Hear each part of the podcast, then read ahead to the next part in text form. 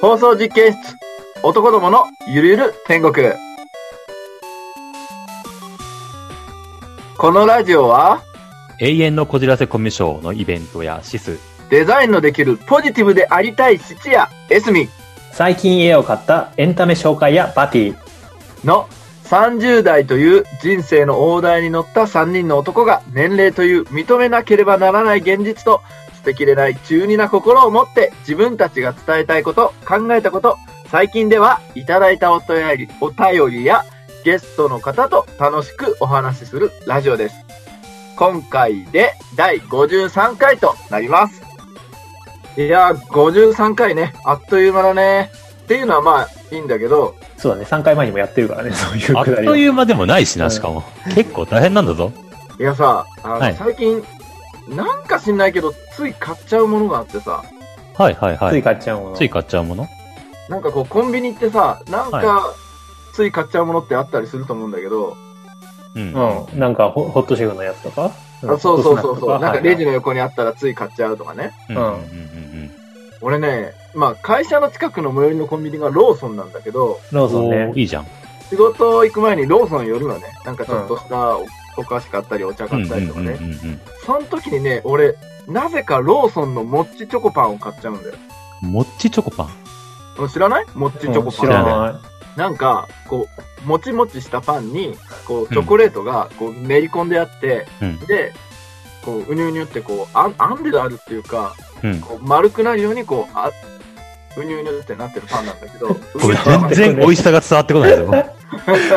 まああ、それい買やういけ今のそれをよくビジュア買ルうのわけ話、ねビジュアルの話。うん。うん味で、味は味ね、なんだろうな、うわ、めっちゃうまいってわけじゃないんだけど、美味しくないんかい。しっとりしてて、で、うんチョコレートが結構どこ食べても練り込まれてるから、うまいっちゃうまいんだけ ど、なんかね、癖になるパンなんだよ、あれ。あ何えあれなんだめちゃくちゃうめえってわけじゃないけどなんか毎回食べたくなっちゃうみたいな感 じ食べたくなっちゃうし、他にいろんな魅力的なパンが出てんだね。例えばうんメロンパンにホイップが入ったやつが出ましたとか、なんかあんことホイップが一緒になって入ってますこいつと甘いか、も好きだなおうまそうって思うんだけど、うん。でも、うん、なんか変に冒険するよりやっぱもちチョコパンかなみた いな感じで買っちゃうんだよ。で、それが俺、うん今年の1月から買い始めて、はいはいはい。で、いつ行っても売ってんのね。なる売ほり切れるわけでもなく。ど。なるほど。だから定番品としてもう定着してるんだけど、うん。俺毎日それ買ってんだよ、今。ちょっと待ってう。もう半年近く毎日買い続けてるってことそうね。うん、コンビニ行ったら買っちゃってるね。マジでよく飽きないねそうなんだよ。それを1個食べて会社に行くっていうのが最近のルーあもうティンルーティンになってんのね。なるほどね。そうん。それはいいんじゃないだって朝さ、仕事のスイッチ入れるルーティンみたいなの結構大事じゃん。そうだねなんかそれが同じ食べ物で入るんだったらいいことだと思うんだけどな。なんか、どう考えてもそのメロンパンのホイップ入りとかよりはカロリー低そう。まあ確かにね。低くはない健か康には、うんまあ、割といいかもしれないねい。やでも、アンホイップとかよのり中では低めだね。うん。うん。じゃあいいんじゃないかなと。まあでも朝ごはん食べるっていうのはいい習慣だからいいんじゃないどんだけ他朝ごはん食べてるか知らないけど。なんかね、程よい甘さと、あの、もっちりした、あの、食感が落ち着くんだよね。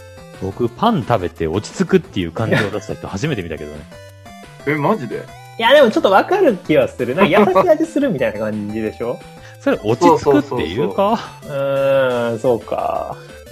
そう、で、ネットで調べてね、あんまりもっちチョコパンを熱く語ってる人はいなかったからうさ、ん。生まれてきて初めて見たよ、僕は。まあ僕も最寄りのコンビニがローソンだったんでね、あの、ちょっと買ってみようかなと。あぜひぜねひ言われてみれば僕も買ってみたくなってきたね、それは。ぜひぜひまた感想を聞かせてください。じゃあ、そんな感じで今日もよろしくお願いします。どんな感じはい、えー、ありがたいことにですね、今日はもお便りをいただきましい。たおーなんか久しぶりな感じがするね。うん。 50回突破してからは初めてですね。いや、本当ありがとうございます。ありがとうございます。いや、本当お便りが嬉しいんで、本当いつもありがとうございます。ちなみにどんな内容ですかはい、じゃあ早速読んでいきましょう。はい。バティさん、シスさん、エスミンさん、こんにちは。いつも楽しくラジオ拝聴しています。ありがとうございますあ。りがとうございまあす。りがとうございます。えー突然ですが、皆さんはどの LINE の知り合いを友達と呼んでいますか私は仕事仲間やお客さんとのつながりが多く一緒に飲みに行ったり、遊びに行ったりプライベートを共にする人もいますがこの間柄は友達と関係性の説明に困ることがあたびーたびなるほありますど。確かに確か先に。日知人が仕事仲間をプライベートな用事に付き合わせてしまい友達でもないのにこんなところまで付き合わせてごめんねと言うとえ私は友達だと思っていましたよという痛ましい事故を目の当たりにしましああ、たこれは痛ましいうね。わーぜひ知り合いと友達の境界線についてお聞かせくださいなるほど。ラジオネームミセスビートルさんからのお便りです なるなるほどほですどね。ね。いや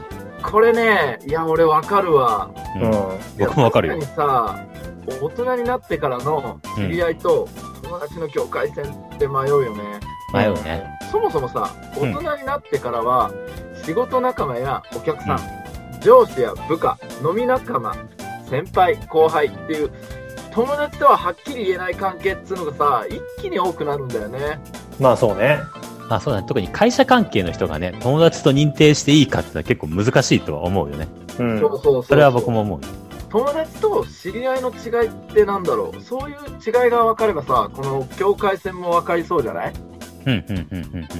そうだねシ。フのさどう思う、あ、僕に聞きます この中で一番友達が少ないであろう僕に。 い、やそんなことないそんなことねえだよろイベント主催者 えーっとね、いやでも確かにね、思うのがね、そもそも僕の基準に合わせてかわかんないけど、僕はバティとかエスミンに対しても、本当に友達で呼んでいいのかなっていうのがあるんですようん。い。や、なんで だよ。えこれマジでこれ はえっ と、俺は、これは二人はいはをい嫌いとかではなくて、これは二人を嫌いとかではなくて、僕自己否定が激しいじゃないですか。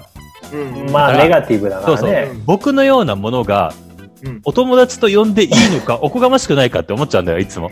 それまたこのお便りとちょっとまた別の問題そなう気がするんだだよ けなんどか。謙虚をこじらせた野郎みたいになっちゃってるよでもそうなると、えうん、僕は友達だと思ってましたっていうパターンがあったりすると思うから、あーな今は違うよ。学生の時とかずっとそうだったから、ああ、まあね、うんそう学生時代は多分ね、みんなそういうこと考えると思うけど。だからもうもっとシンプルに考えて、うん。友達と呼べるかっていうのは、相手が友達と思ってるかっていうのは分かんないじゃないですか。わかんないですねあ。ーうんわかんなだいから、それに関しては一旦置いて、僕の明確な基準で言うと、うん。 そいつと二人でいて、苦じゃないっていう人は友達だなと思ってる。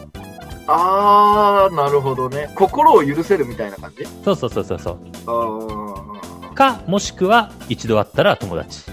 出た。一度あったら友達すごい一ね度あったら友達で、まあ、ナイスバティそうそれそれが欲しかったたそれが欲しかった。あのですね、僕とですね、ニコニコプーンなんて世代が、一個下なんですよ。一個下からなんてドドルルミミフファァドドーーナナツツですですよよ、今のね。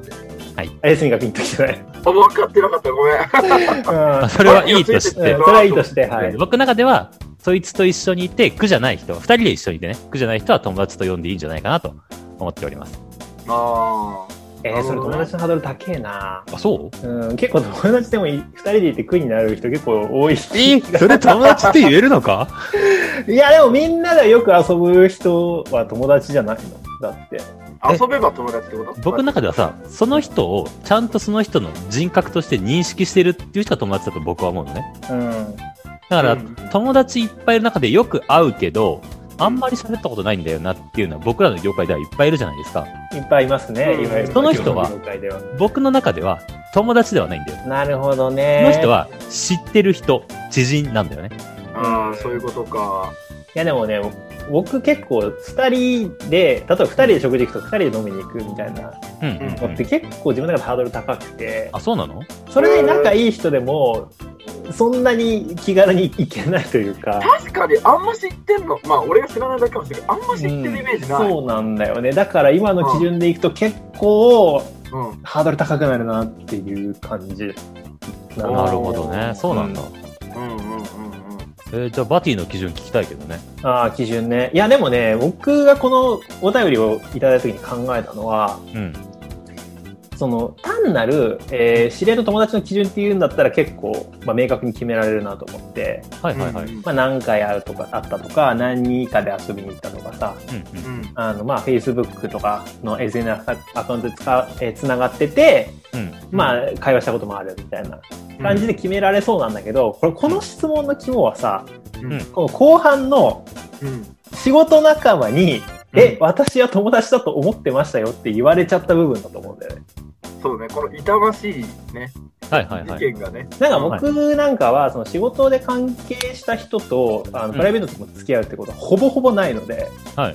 うんだから仕事仲間なのか友達なのかっていう迷いに直面したことがほとんどないんだけどなるほど。あーもしそうなった時に結構確かに困るなと思って、ううんんうんだから知り合いの友達っていうよりも仕事仲間と友達の境界線をちょっとさうんうんな話るほしたどいんだけどこれマジで難しいなと思ってそんなにかいやだってそさう会社の同僚と、うんまあ、例えば同期入社で、うん。うんえー結構何年も仲良くやってて、うん休みの日も一緒に遊びますとうん。それで友達ですかっていう友達じゃないのいやこれ結構人によると思うんだよね店員あ、そうえど友達じゃなくて同僚だよっていう人もいると思うし、俺そっちだよ。うん、え友達であり同僚だよっていう人もいると思うし、うんうん、そうだね。うん、だからその仕事でお付き合いある人とどのぐらいプライベートの関係になったら友達って呼んでいいのかってめちゃくちゃむずいなっていう、うん。それで言ったらさ、僕、今思ったのが、うん、友達と同僚という関係性のどっちが上か下かっていうところでまた変わってくるんじゃないかと思うんだよね。ああなるほど自ね分の中でってことそうそうそうそうそう。友友達という言葉が友達いっぱいいる人たちは、うんそんなに重くないだろうから、多分同僚の方が関係性としては上になると思うんだよね。うんそうすると、友達と同僚かって言われたら同僚を取ると思うんだけど、うん僕みたいに友達少ないやつは、友達という存在が貴重だから、同僚、同僚よりも友達上に置いちゃうんだよね。うんでもそれ結構普通じゃないそうど、どっちが普通なんだい同僚より友達の方が上っていうのが。や、それが普通じゃないかもしれないわけです。うんこれさ同僚だったらあーまだいいけどさ例えば先輩だったら、後輩だったら部下上司もしくはもう取引先だったらどうなるって話よ、あー。う個別に答えるんだとしたら関係性が対等でなければ友達ではないと僕は思うからうんん、で、もプライベートでよく遊んでる、例えば上司と先後輩だとしてうんうん先輩と後輩だとしてうん、先輩が飯連れに行って連れて行ってやるよって言って連れて行く人はそれは友達ではないんじゃないかうーうんんなんかこのしお便りの仕事仲間がどのぐらいの関係上下がある関係なのかっていうのにもよる気はするよねそう考うん。俺はね、結構もうね、仕事が絡むともう友達とは言えない。えるとなるほどああまあそういう考え方もあるよねうんわかるわかる昔ね仲いい上司とい一緒に飲み行ったり釣り行ったりなんか温泉行ったりとかしてたけどさ、でも絶対友達とは言えないじゃんもうすごい上の人だったし、まあそうだねうんうんでも傍から見た関係性はなんかねお互い趣味のことを話したりとかうん悩みをお互い話したりするから友達みたいな関係ではある、さ釣りバカ日誌のさ、うんあの浜ちゃんとすずさんみたいな釣りバカ西の二人は友達だけどねあれね、うんあの二人だよねあれはわかりやすいな確かにう、なんだから仕事が絡むともう俺は友達とは言えないかな仕事仲な間るほとかどね先輩上司とか、うん、そうでも友達以上に深い関係ではあるっていうことだよねそうだねでも、俺の中であなんか友達もやっぱりあるじゃん普通の友達いやもうもちろんもちろんもちろん親友みたいなさ、うんうん普通の友達はもうなんか2回ぐらい遊んだらもう友達だよね2回なんで2回なんだその基準を教えてくいやれ一回はよさわかる分かんないじゃんその場限りでさよならそうなんだよ、あそれはあるそれはあるうんそうそれはまだ友達ではないけど2回あったらもう、うん、俺の中では友達に似てる一度会ったらって友2達回会ったら 友友達達で毎日だったら兄弟でしょそうそうそういやでもね今のは、ね、結構わかるなその2回会ったらっていうの結構あるよねいや、2は少ないよ。3だよ、3。いや、あなたはお兄さんのイベントばっかり行ってるからね、多 分。なんか、ディスられた感じがしたな、いや今。結構これは俺の経験則から言うと2回あったら3回目4回目もうあるパターンは多いんだよねうん、わかるわかる。そうだね。え、そしたらさ、イベントでさ、1回目は会うとして、うん。うん2、3回同じイベントで会うこともあると思うんだけど、3回目はもう友達ってこと喋ってたらね1回目も2回目もえ、じゃあ喋っ、喋る内容でもさ、あ、お疲れ様です、みたいな挨拶だけでも1と数えるの数えない ど、どこまで言ったら数えるのいや、なんか、たわいもない話とかしたりとかじゃないあと、何分何分共通の趣味があったりと細か。かいな。いや基準決めなきゃいけないんだからさ。出たよ、シス君。いや、俺はその基準よりも、その仕事仲間との境界を知りたいんだろうな。いや、でもね、そう、だからちょっと先に俺の結論言わせてもらっていいいいよ。うん、いいよ。あの、このお便りに対する返事なんだけど、はい。うん友達の基準は人それぞれなので、ううんん。そもそも確認するのやめましょうっていう答え。ああ、そういう根本なこと言っちゃうそうなの。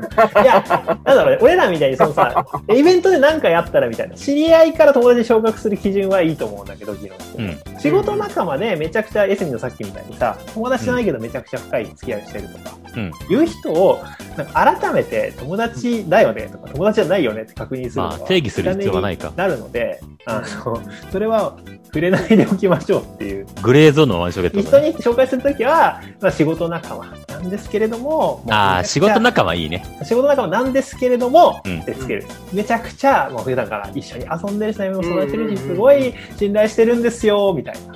うん。でも友達じじゃないんですっていうこと。では言わなくていいんだって、だから。 そう言わないだ言わ友達なんですって言って、相手がえって言っても、友達じゃないんですって言って、相手がえって言っても、うんダメになるからそうだね。もう確認しないとこは。うってんいうところかな。えー、じゃあ、境界線は何なんだろうね。仕事やっぱり。じゃあ、知り合いと、あ、違うか。知り合いと友達の境界線。だから俺の中では割と回数なんだよ。知り合いと友達の境界線。なんか厳密に定義するなら、例えば4人以下で2回会う、もしくは、えー10人以上で2回会って、かつ2回とも1分以上会話してる。で、どうでしょああ、そうね。1対1の会話は条件には入るね。う。うん。こそのん場なとこ合じはゃない知り合いと教会と友達の教会は。うん。そして仕事仲間と友達の教会はない。オッケー。ミセスビートルさん、今の私たちの話し合い、参考になりましたでしょうか参考になれば嬉しいです。以上、お便りコーナーでした。ありがとうございました。僕の意見が反映されてない。さて、お次なんですけども、はい。 50回の放送を超えてから、俺がずっと話したかったことさ、喋ってもいいいいよ。おう、何ですかこのラジオのサムネについてずっと喋りたいと思ってたんだよ。ああ、僕が散々ラジオで言ってるけど、エツミンをボコボコにケツ叩いて、早くやれ早くやれって言ってるやつね。あのサムネの件ね。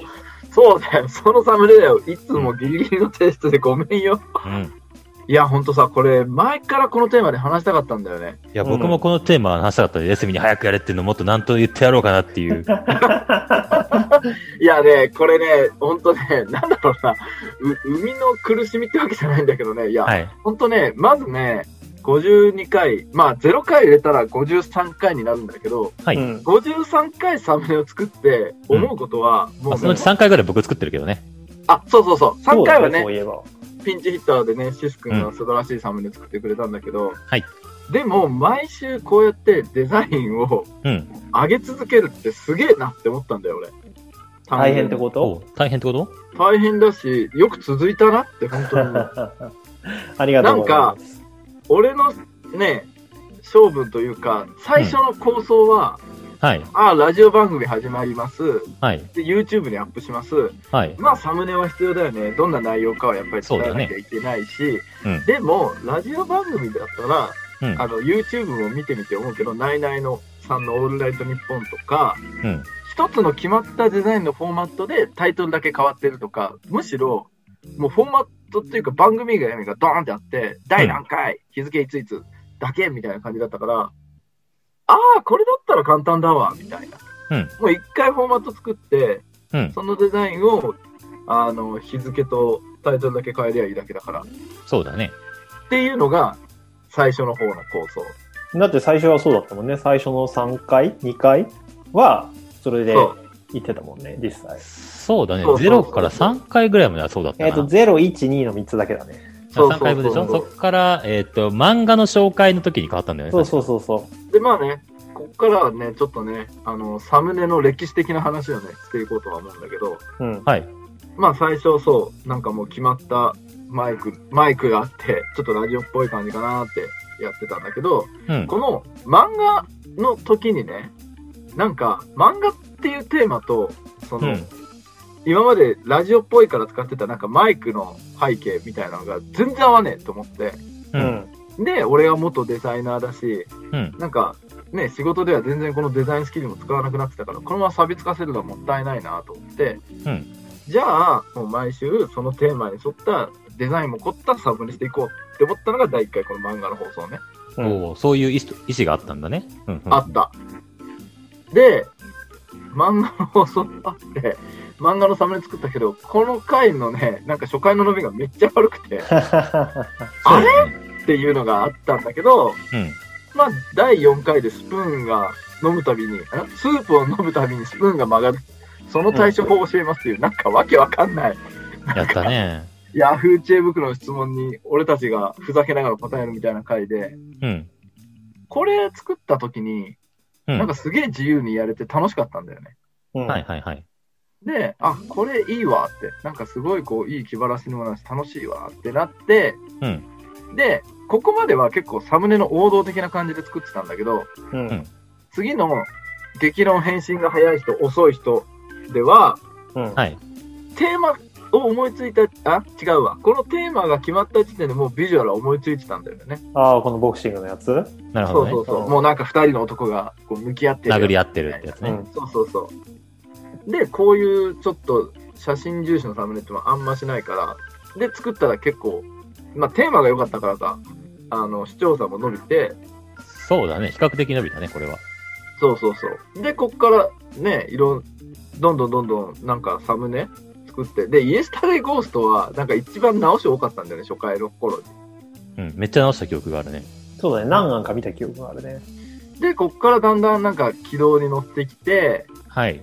まあ、テーマごとのビジュアル、それこそロマサガを知る者よ来たれは、もう本当にロマサガのキャプチャー画面を作って、そうだね。一番伸びてないやつね。これ、いい、 いいアイディアだと思ったんだけどそうな。なんだよね、これ、ファンからしたらめっちゃ刺さるサムネ作ったよ、俺らって思ったけどね。でもね、まあ、いつかこれ、ね、ロマサガのなんかリメイクとか、また出た時に伸びてくれたらいいなって思ってんだけど。で、まあ、こっからは、もうサムネは安定的に、テーマがはっきりしてる場合は、迷いはなくなっていくんだけど、はい。で、天気は、まあ、あの、本格派ズームラジオ放送実験室男どものゆるゆる天国。はい。27回ですね。そう。この回の、これがね、一番時間かかったね。 今までの中で。そうだね。 まあ、このラジオ、そのサムネだけじゃなくて、このラジオそのもののなんかイメージを作るみたいな感じで、結構意気込んで作ってくれたもんね。そううんそうそうそうそうそうそう。これはすごいなと思ったよ。これね、うん、それは嬉しかったね。まあ、そんな感じでね。で、ここがあって、で、30代はおじさんか否かで、シス君がサムネ作ってくれたんだよね。そうだね。作ったね。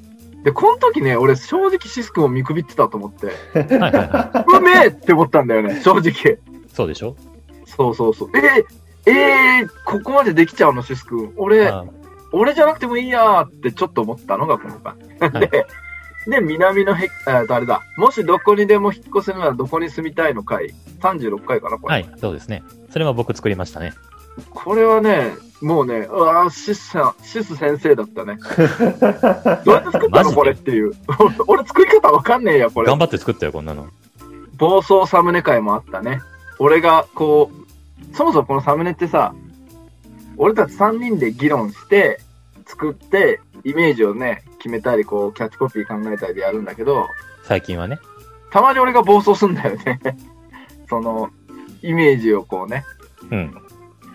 だから、これはね、すごい反省のあるサムネだったね。どれ、あれどれでしょの話あ、愛42と回。恋の違いそうなんかについて30代の別れの愛と恋でしょ。ああ、42のやつ。考えてみたはいはいはいそう、俺的にはこれね、来たこれって思ったんだよ。このアイデアはめっちゃいけるって。愛と超えてもう深淵なる哲学じゃんみたいな。でもその前のポルノのパロディっていうのをすっ飛ばしてたっていう ね。まあ、もともとし幸せについて本気出して考えてみたっていう、ポルノグラフィティの曲のイメージで作ろうぜって話をエスミンにしてて、そう。前日とかに上がってきたのがこれで、え全然イメージと違えじゃねえかっていう のを、僕がボロクソに言ったんだよね、確かね。 そうでしたね。はい。あ、やっぱりこう、自分で暴走したらこうなるんだなっていうのがあって、うん。そうだね。で、忍者の条件はコミ教だったわね。あの、別の回でも言ったけど、これはね、俺の中で会心の出来なんですよね。ああ、僕もこのサムネは好きだね。これさ、コミュ強、キラーンってなってるのを手裏剣にしようってアイデアは秀逸だなと思って。そうでしょこれはシス君が言ったんだっけか。わかんない。どっち行ったんだっけなどっちかが、ね、覚えてね言えったや。んだよねこれもね、伸びてほしいなっていう。これはあれだよね。あの、なんつうの、イラストレーターのソフトうんの画面を実際に3人で画面共有で見ながら作ったんだよね。このあ、そうそうそう。俺がそうあんまりにも仕事遅いから。そうだね。いやでもやっぱあれ見てさ、その目の前でさ、バババババって俺らが言ったイメージが、うんうんそのままサムネになっていくのを見て、すげえな、デザイナーの人ってって思った。あれはね、気持ちよかったね。そう言ってもらえて。でしょうって。んなるほどね。なんか結構何回かね、そのエスミンにイラストレーターで画面共有してもらって うん。作ったものが2、3個あるんだけど、やっぱそれはね、見てて面白かったね。ああ、デザイナーの人ってこんな風に考えながら作っていくんだとか、そうか。そう、あの、あ、こんなスピードでできるんだとかさ、そうね。素材さえあればね、あとは組み合わせだからね。うんうん。ななんか結構最近そのデザイナーじゃない人もデザインを学ぶみたいなのが流行ってるけど、すごい意味があるんだなっていうのはちょっと思ったよ。こう見てうんうん うん。なるほどね。そうデザインの考え方いろいろ応用聞くからね、ビジネススキルとして覚えておくのは絶対いいと思う。で、記念すべき第50回ね。もうこはれいとことんゴージャスにしようっていう。でもね、これもね、本当バティ、シス君、シス、シス君って言っちゃう。シス君、シ、ごめん。バティ、シス君のフィードバックのおかげで、うんすごいいいのに仕上がったなって自分でも思ってる。これなんだっけ木曜の夜か金曜の朝とかにくれたよね。確かこれね。そうだね。うん。最そ初れも50だけバンってあったんだけど、確か。そうそうそうそう。最初50だけバーンで、全部金色で、うん見えねえし、何の50かがわからんっていうのを僕ら談話したんだよ。そう、これ、俺の狙いとしては、この50、なんだ、とにかく50ってなんだ、押してみようっていうね。ならないよ、それ は。ですよね。って感じでね、まあね、こうやって、本当2人にお尻叩かれながら、2人がいろいろ試行錯誤してくれながら、こうやってサムネをね、で、時にはシス君が代打バッターを見事に務めてくれてね、はい。こうやって今もサムネを作り続けてるわけなんだけど、はいやっぱりね、サムネを作るときに考えることって、特に YouTube はそうだけど、うんやっぱクリックしてもらうのってさ、内容がわかるっていうのはもちろんだし、うんその見たくなるようなキャッチーなフレーズっていうのを、うん。やっぱり盛り込まないと、うん押してもらえないわけじゃん。うん。そうだね俺。はね、この言葉を考えるのがめちゃくちゃ苦手です。そうだね。いやでもそこは役割分担でしょ。割とキャッチコピー的なこと考えるの俺は好きだし。うんうんううん。だからそれはね、いいチームだなって思うよね。シスがすげえ苦い顔してるけど。いや、だってもともとさ、編集は僕がやりますと。うん。で、投稿はバティがやります。サムネはエスミが作りますっていう話をしてて、うんこれ、完全もう分業歴史を制だ話したい。僕も話すとすると、 最初そういう話があって、エスミンが作ってたけどちょっと時間が遅くなるから、じゃあ、うん文章だけ作ってくれと。テキストの部分だけ作ってくれと。いう話で作ったけど、それでも間に合わなくなって、じゃあうんデザインの全体方向も考えてくれって言われて、デザイン方向を考えてたら、それも遅くなって、次は、じゃあ見ながら作ってくれ。見ながら指導してくれって言われて、作るようになったけれど、それでも遅くなってっていうので、もう手の、どどうしたらいいんだっていうのは僕今思ってるんだけど。これはね、なんだろうね。時間がね、やっぱり正しく読めればね、ちゃんと間に合うんだと思うんだよ。 どういうこと時間、時計読めてないってことですよ。いや、いやなんていうの、どんぐらい時間かかるかどうか。うん。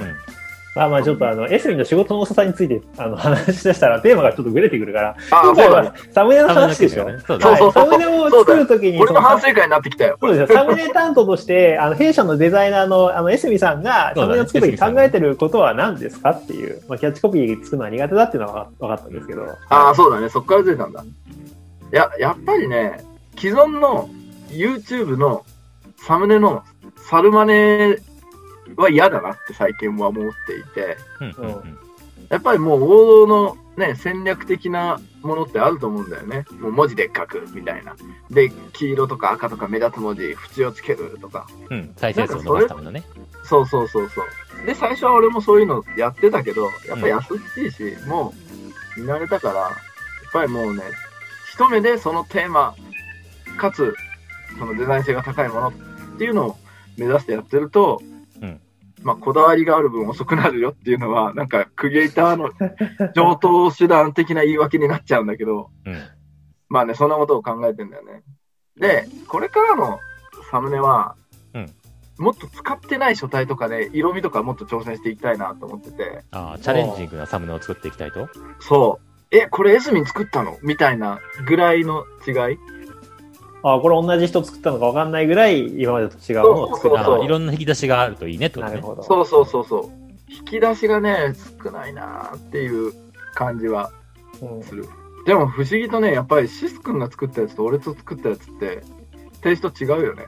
まあ、どうだろうね。どうだろうね視聴者が見てわかるそかう視聴者は見てもわ分かんないんじゃないかっていう気はするけどねわかんないかないやあなたの目線で見たら多分全然違うんだろうけうどん。まあ、それはそう、それはね、俺作り手だからね。うん、どうだろうねちょっと視聴者に聞いてみたい気がするねでまも、ああねる程度僕も今までのサムネのテイストに合わせて作ってるかあなら、るほどそんなにずれてないとは思うんだけど、あ、そういうのも考えてたんだ。それは、そそそれは考えるさ。だ っておーサムネだもの。すごいな、できるな。いや、二人はね、デザインセンスあるよ。やっぱ俺に対するフィードバックも的確だし、それがね、的外れなこと言ったら、こいつら分かってねえな、俺がちょっと教えてやっか、みたいな感じで思うんだけ ど、逆にいつも、あ教えていただいてありがとうございます。おっしゃる通りですそういねなん。やだから割とねあのむ僕は SE もプロだと思ってるのでうん的外れだったらスルーしていいよっていうあのあくまで素人意見ですがっていうつもりでフィードバックしてるのようんうん。でも長くことごとく採用されるからそう大丈夫かってなるよね。そうそういや、言うて僕は動画とか作るときに多少デザイン考えるから、僕は知見はあると思ってるんだけど、バティとか一切ないのによ、よくしっかりしたコメント出すなっていつも思う僕あは。はは え結構でもそういうの自信あるよ俺あ、やっぱりか。うんいやね、バティもで、バティが作るサムネとかもちょっと面白そうだな。見てみたいねちょっとい思やっ一回ね、パワポでちょっと作ろうと思ったんだけど、とてもできなくあて、パブだ厳しいね。そうた断念してシス君に言ったらシス君がささっと作ったから、作ったね。すげえってなって。いや、シス君はね、本当万能だよね、本当。い や、俺もデザインとか勉強してちょっと作れるようにしようかな。いや、でもね、編集はね、もうね、やり遂げたからね、完全に。あ、そうですね。この間僕が動画編集しました。次、サムネだね、そはしいたら。サムネ作ってくれ。そうだね。ちょっともう、あれ時間も来ているんだけど、まあ最後に一個言っておくと結構いろいろ言いましたけど、う。うんん。あの、僕は本当エスミンがこれだけクオリティの高いサムネを毎回作ってくれるのは感謝しておりますのうんそれで、いや、本当にもうサムネだけ見たら、まあマ身ジか内びいきかもしれないけど、これは一個、二桁再生の動画チャンネルじゃねえよな って、そう思うんで。そうだいね。やーね、ありがたいね、そう言ってもらえるのちょっとは。本当に今までありがとうと、これからもよろしくお願いします。いえいえこちらこそ。はい。よろしくお願いします。はい。はい。じゃあ、視聴者の皆さん、えー放送内容だけじゃなく、サムネのデザインもぜひ楽しみにしていてください。はい。えー、あっという間に終了のお時間となりました。はい。お二人は今日はいかがでしたか僕は、最後の方で、エスミンのサムネに対する不満を全部ぶちまけられたから、僕としてはスッキリ、非常にスッキリしておりますけど ね。逆に言うと、どんどん本題からそれていくから、これどうしようかって思いながらあの。いや、僕ある程度は予想してたけ どさ。いや、サムネの歴史を語る上で、これはね、か語らないといけない語らと思っないた。あー外せないそうなんだよ外ねせない視聴者さんにはぜひ聞いてほしい。僕がどれだけ苦労してるかっていうところを。いや、ほんとね、シス君のね、あの、ね、気を使いつつ、でも言う言いたいことを言わなきゃいけない、あの LINE の内容ね。絶妙だよね。相手を傷つけないように、でも、ちゃんと伝えなきゃいけないことは伝えなきゃいけない。視聴者に見てほしいもん、僕の文章。これ、俺送ってんだよ、エスミンって。すみません、ちょっと僕もあの、今後編集をやっていくようにしますので。いや、だい別にいいんだけどね。それは全然いいんだけど。えーいやいやいやいやちょっとね、わ僕とですね、ちょっと、あの、シスクにおんぶに抱っこすぎる。そうだね。ね、ちょっと、あのその辺は、あの我々もプリプロ意識持ってちょっとやっていきましょうと。はい、うんうんいうことにしまますす。かね。はい。マティは今日どんな感想ですかいや、なんか、二つのテーマとも結構話しきれない部分が大大きかったなっていそうだね、ちょっと時間足りなかったね。割と一つ目も、その、結構さ、なんか知り合いと友達の境界線は、うんその、何回会って何分喋ってみたいなのってうん掘り下げてったら結構面白そうだな、そうだくだ ね。らな面白くなりそうだなっていうのがあったんだけど、結構時間来たから切っちゃったんだけどさ。まあそうだね。ちょっと、シーギレ感はあったよ ね。だからちょっとこの辺はまた、あの、機会あったらね、あの、延長戦みたいな感じでやってもいいし、サムネもね、ちょっと途中で、あの、シス君からエスミの説教が入ったから、うん要すそうるにだね、そうだエね。スミのデザイナーとしての、こうう、んデザイン話みたいなものを聞けるかなと僕は思ってたので、うんその辺もね、もうちょっとまた機会があれば、そうだね。あのいいあればいいかなっていう感じです。うんそれで言ったらなんか、この3人が何人友達がいると自分で思ってるかも聞いてみたいよあ、ね。面白いそれ。あ、ちょっとあ考えときます。あ、なるほ俺がど。僕実は100と思ってるのか、実は2人しかいないみたいなこと思ってるのかわかんないじゃん。あー、結構 Facebook の友達は何人だけど、そ友うそうそうそう達実際に自分の裸は何人だと選ばれた友達は10人しかいませんみたいな。 その10人に私入ってるかなみたいに思ってくれると面白いけど、みたいな。確かに、うん明らかに客観的に友達多いのに、愛と勇気だけの友達って言ってるやつもいるしね、世の中にそうは、ね、アンパンマンみたいなやつがいるからね。自分の主観と、あれは違うかもしれないですかうんら。聞いてみたいね。うん。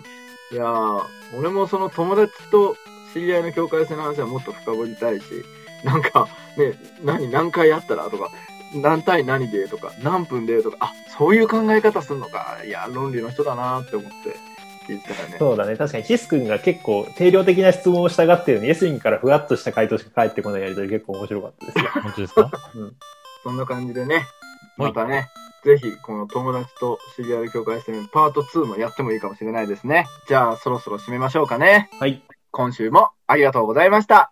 放送実験室男どものゆるゆる天国は毎週金曜19時に更新です。番組では引き続き皆様からのお便りを募集しております。ツイッター、メール、コメント、メッセージにていつでもお寄せください。すぐに取り上げさせていただきます。 YouTube でお聞きの方は、良ければチャンネル登録、高評価、通知のオンもよろしくお願いいたします。また、当ラジオではゲストの募集も行っております。ラジオに出てみたい、何かを宣伝したい、こんなことについて話したいという方は、Twitter もしくはメールアドレスよりご連絡ください。